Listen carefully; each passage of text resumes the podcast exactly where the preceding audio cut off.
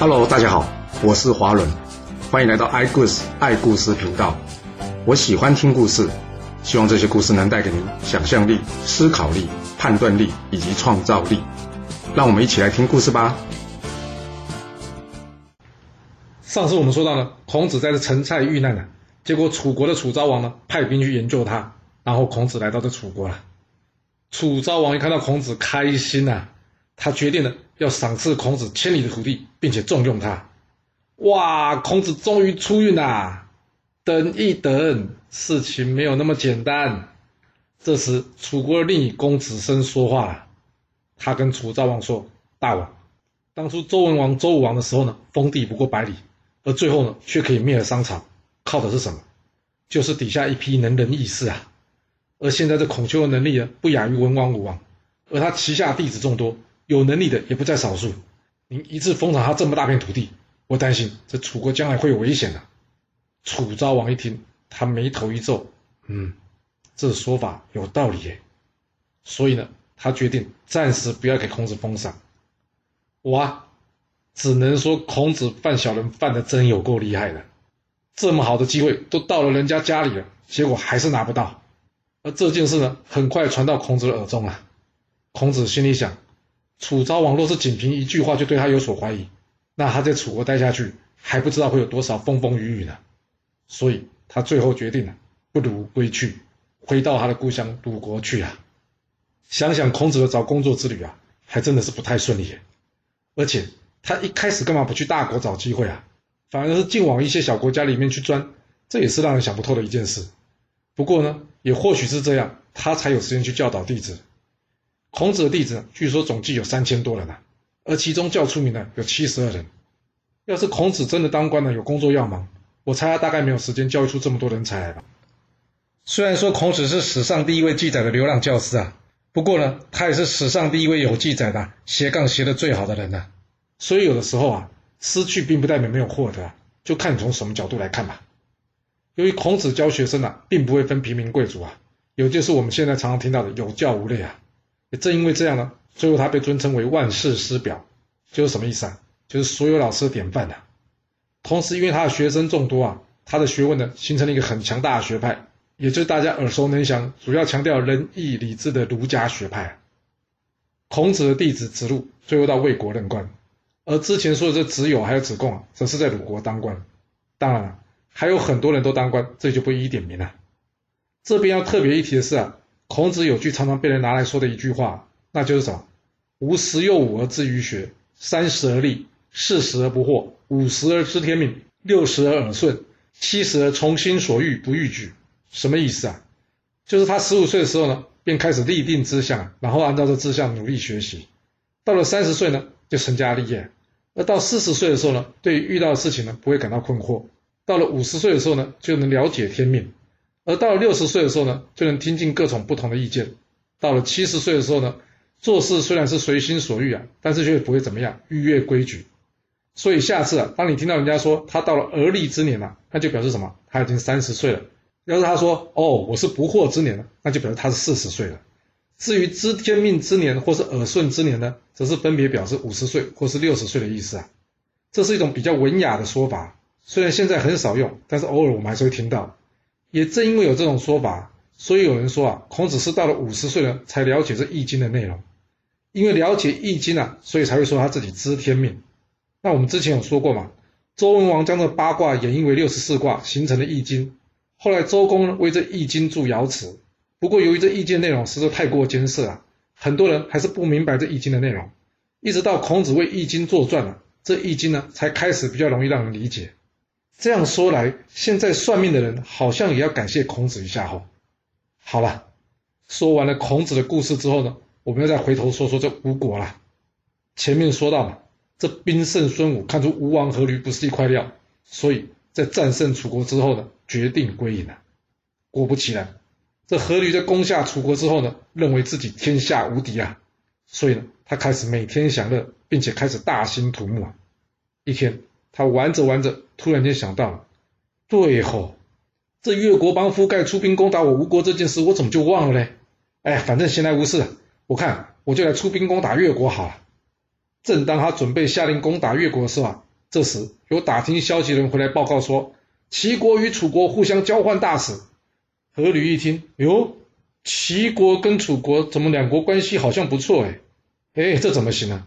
要是齐国跟楚国友好，那我吴国北方就危险了。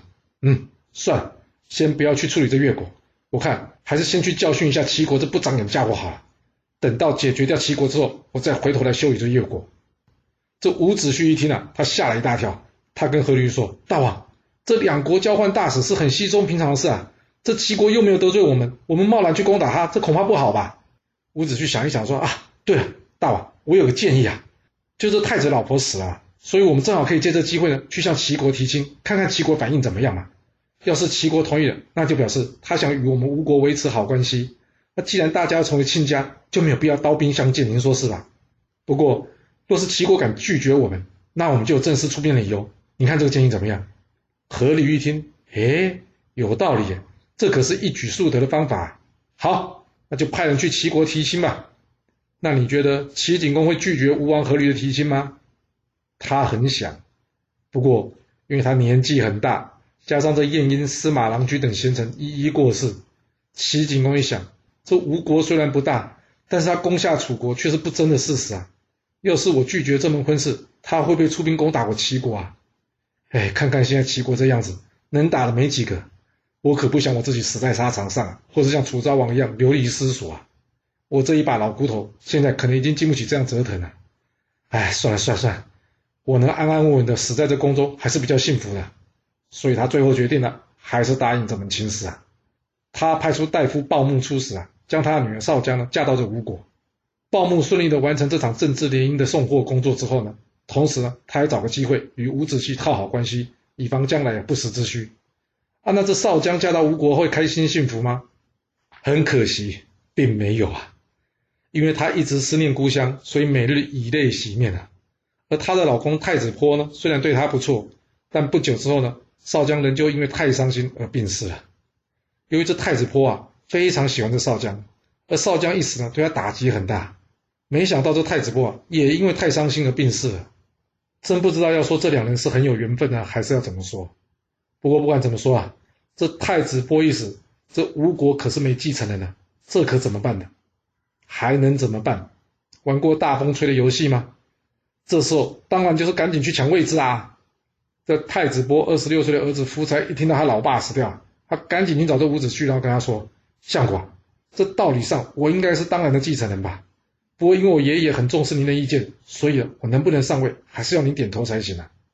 这伍子胥一听呢，他点了点头，跟夫差说：“没问题啊，这件事交给我来处理吧。”果不其然，太子坡死掉没多久之后呢，阖闾找来这伍子胥啊，讨论这继承人的问题。这伍子胥按照之前与夫差的约定啊，跟着阖闾说：“大王，我觉得应该立这嫡孙夫差为继任者。”阖闾一听，夫差，你有没有说错啊？我看这家伙有勇无谋，不是个当国君的料哎。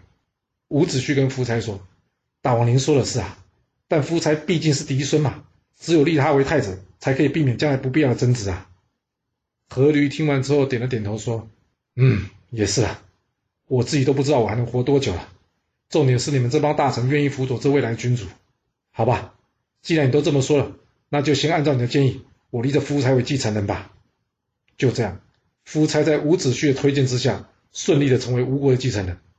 就在这继承问题解决掉没多久之后呢，一天传来了一个消息：越王允常病薨，那越国呢改由他儿子勾践继承王位。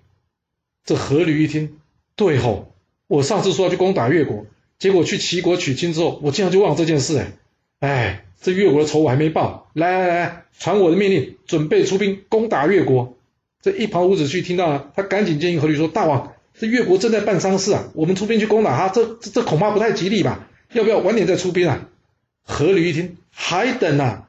我们都已经等到允常死了，我要再等下去，可能下个死的就是我嘞！哎，不行不行，我得趁我还能打还能动的时候呢，上阵与他一战。这伍子胥啊，要不然这样啊，你跟夫差守国，王孙洛、专乙、伯嚭，你们几个呢，回去准备准备一下，随同我一同出兵攻打这越国。就这样。阖闾亲自率领三万大军出阵，直奔越国而去啊！那勾践呢？勾践根本就没在怕你阖闾的啦，他也立刻亲自率领大军并且派出大将朱基成以及先锋林姑甫，另外由仇余、须汉率领左右两军出城，正面迎战吴军呐。一开始两军交锋各有斩获，可以说是不分胜负。何吕想都没想过，打这越国一只小蚂蚁还这么吃力啊！生气的他下令，全军给我在这五台山下好好的列好阵势，我们呢先不要动，等着越军松懈之后，我们再找机会出击，目标给他们致命的一击。这勾践一看，哎呦！这吴军队伍整齐，士气高昂哎！他跟朱基成说：“看来这次来的是吴军的精锐部队啊，你可要小心应战，不要轻敌啊！”嗯，我看我们最好是能先用计策呢，混乱吴军的部队啊。对了，仇余、虚汉听命，我命令你们两个各率领士兵五百人，先去冲吴国阵营，目标混乱敌军阵势。仇余、虚汉领命之后呢，立刻朝吴军奔杀过去啊！两人连冲三次啊，不过这吴军就像是铁桶一般，根本不为所动啊！最后两人无奈啊，只好先将部队给带回来了。勾践一看，糟哎，这吴军根本就冲不散哎，这该如何是好啊？这一旁的朱基成跟他说：“大王，我们有犯人可以用啊。”勾践一听，犯人，对吼，我怎么忘了？还有这一招。接着呢，他将部队中大约三百名的犯人给派出去。这三百名犯人呢，以一百个人为一排，排成三排，裸露着上半身呢，并且将剑放在脖子上。然后一步一步的朝着吴军走过去，来到吴军阵前之后呢，这群犯人一起大声的喊着说：“我们越国国君不自量力，与吴国对抗，我们是来以死代替我家大王向吴王谢罪的。”哎，有没有搞错啊？打到一半突然间跑来谢罪，投降不就好了吗？这是在演哪一出啊？说真的，越军这怪异的举动啊，让吴军实在是搞不清楚状况哎。呃，就在吴军还没有搞清楚发生什么事情的时候啊，这时。这三百名犯人呐，突然间将这脖子上剑呐用力一挥，咔嚓！哇，当场三百颗人头落地啊！接着这大量的鲜血呢，从这三百个人脖子里面呐喷了出来。这是在搞什么东西啊？人体喷水池吗？有这种表演的方式吗？一时之间，吴军被这眼前的画面给吓傻了。而正当大家还没有回过神来的时候啊，这时仇余虚汉呐再次率领敢死队啊快速冲锋，终于啊！这吴军的阵营终于被这恶心的操作加上突如其来冲击给冲开了。勾践抓准机会呢，下令大军从后方掩杀过来。这左有林姑甫，右有朱姬成啊，他们两人呢拼死向前。一进入阵中啊，这朱姬成与王孙洛对上，而这林姑甫呢，则是遇上了阖闾。所谓射人先射马，擒贼先擒王啊。这林姑甫一看到阖闾啊，他想说，只要能杀了阖闾，这胜负就定了。所以呢，他获尽全身力量，将他手中的大刀啊，朝着阖闾一挥。哇！这阖闾情急一下，一个闪身，虽然躲过了这致命的一击啊，但是呢，他的右脚大拇指啊却被他砍中了，而且他鞋子还掉了下来。还好这时候啊，专一赶了上来啊，他浴血奋战啊，才将这阖闾救出来。而另一头呢，王孙洛一听到什么吴王受伤啊，他不敢恋战啊，他赶紧鸣金收兵。朱姬成一看好机会，赶紧从后面掩杀一阵。这一仗吴军损失大半呐。看看吴军退去，越军呢不再追击。而这时呢，林姑父拿出了他捡到河里的鞋子啊，来向这勾践来邀功劳。勾践一看，嘿嘿，没想到这善战的阖闾竟然一仗连鞋子都掉了，这下我越国可真是扬眉吐气啦！老爸，我算是帮你报仇了，真是太好了！他开心的奖赏这林姑父。而另外一头呢，阖闾退兵之后走没几里，由于他被伤到的脚趾啊，实在是太痛了，年纪已经大了，他实在无法忍受这种痛楚，结果怎么样？当场痛死啊！伯嚭一看，糟哎，大王阵亡哎！他赶紧护送阖闾的尸体返回吴国，并且呢，请这王孙洛断后。他告诉王孙洛：“别乱，别急，这越军还不知道大王战死，若我们这一乱呢，可能会全军覆没。”就这样，吴军慢慢的从战场上撤离啊。由于越军无法判断吴军的行动啊，而且他们也没想到阖闾已经战死啊，所以就没有再去追击吴军，而是班师回国啊。哇，这吴军不只是死伤过半的士兵呐，吴王战死，甚至连这专一啊，最后回国之后啊，也是伤重不治，可说是损失惨重啊。这夫差在听到他祖父战死消息之后，他出城迎接阖闾的尸体，然后正式继位成为吴王。夫差为了祖父呢，办了个风光的丧礼，并且将这鱼肠剑拿去陪葬。不过糟糕的是啊，他跟他祖父一样。他竟然将这修墓园的工人呢，全部给杀了殉葬。之后，夫差为了报这越国杀他祖父的仇啊，他在宫廷之中安排了十多个人，只要他一经过呢，这些人就问他说：“夫差，你忘了越国杀了你的祖父吗？”嗯，怎么这个动作听起来有点像是进入便利店的时候会听到有人说“欢迎光临”一样？反正呢，这夫差就是想要提醒自己不要忘了报仇了。那夫差有报仇成功吗？因为古代有守丧三年的习俗啊，夫差要守丧，所以他会不会成功呢？我们要先等三年的。由于夫差暂时不会出兵嘛，那我们就先等他守完上，然后再回头来说他吧。我们先再来说说晋国这边吧。前面说过了，这晋国从晋昭公的时候啊，大权开始旁落到六大家族手中。到了晋景公的时候，他可以说已经完全是被人当成塑胶了。不过这晋景公虽然没有权利啊，但这六大家族可没闲着。大家开始拉帮结派，铲除异己啊！先这个荀寅啊，也就是这中行氏，他与这四吉社呢，也就是范氏啊，两大家族联姻形成的结盟，这让韩氏的韩不信以及魏氏的魏曼多啊，看得很不舒服。那同时呢，这智氏的荀若啊，也看这两家很不顺眼。这六大家族啊，算是是装足火药，随时准备可以炸锅了。不过有火药还不够啊，总要有个导火线。或是说导火索才能引爆这个炸药啊？那这导火索是什么事呢？导火线呢，就是当时这族长国政赵氏的赵鞅啊，他有一个族人呢，叫做赵武。一天啊，他叫他的族人赵武啊，将之前魏国啊因为战败而献给晋国五百户当做贡品的这些人民啊，从原先的这邯郸城啊迁移到这晋阳城来。没想到这赵武啊，因为担心这些人民会反对啊，而不肯怎么样奉命照做啊。哇，这下可把赵鞅惹毛了。你担心人民反对，你有没有搞清楚你老板是谁啊？我叫你做事，你竟然敢反抗我！所以呢，这赵鞅呢就用计将这赵武啊骗到晋阳城之后，将他处决了。听到这有什么问题吗？赵家的老板杀了赵家的人，怎么就成了导火线了呢？问题就在这赵是荀营的外甥啊。荀营一听，人家说打狗也要看主人吧？你杀我外甥是不用跟我商量一下吗？啊说实话，商量了难道就不会杀吗？好像也不会哦。所以重点不是杀了他外甥有没有跟他商量啊，而是反正大家已经互看不顺眼很久了，这下刚好有借口而已啊。这中行氏的巡营呢，联络范氏的四级社说：“哎，这赵鞅杀我外甥，我想我们俩出兵灭了这赵氏，你看怎么样？”四级社说：“没问题啊，我看这赵鞅早就很不顺眼很久了。说吧，你打算怎么做？打算怎么做？”这中行氏还没计划好，而这人在晋阳赵鞅的家臣董安宇啊，已经收到他们两个在联络的消息了。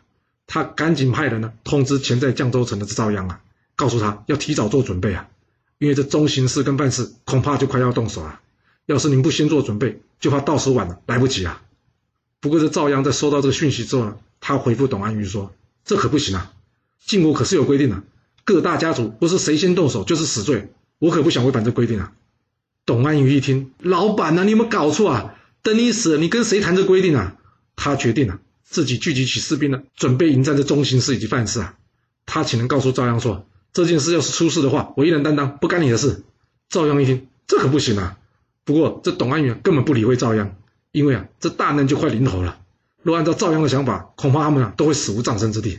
现在董安宇他管不了这么多了，所以他赶紧私下聚集士兵啊。没错。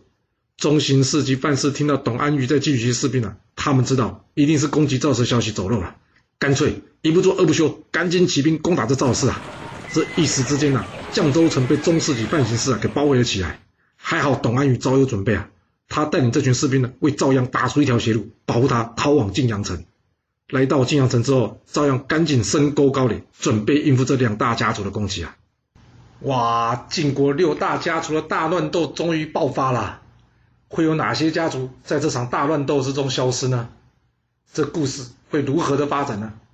我们要到下次才能跟各位说喽。好了，今天就先说到这。若喜欢我的故事，记得动动您的手指，给我五星评价，或是追踪、订阅以及分享哦。当然，也欢迎您留言分享你对这一集的想法，或是你也可以请我喝一杯咖啡或是饮料，让我有持续创作的动力。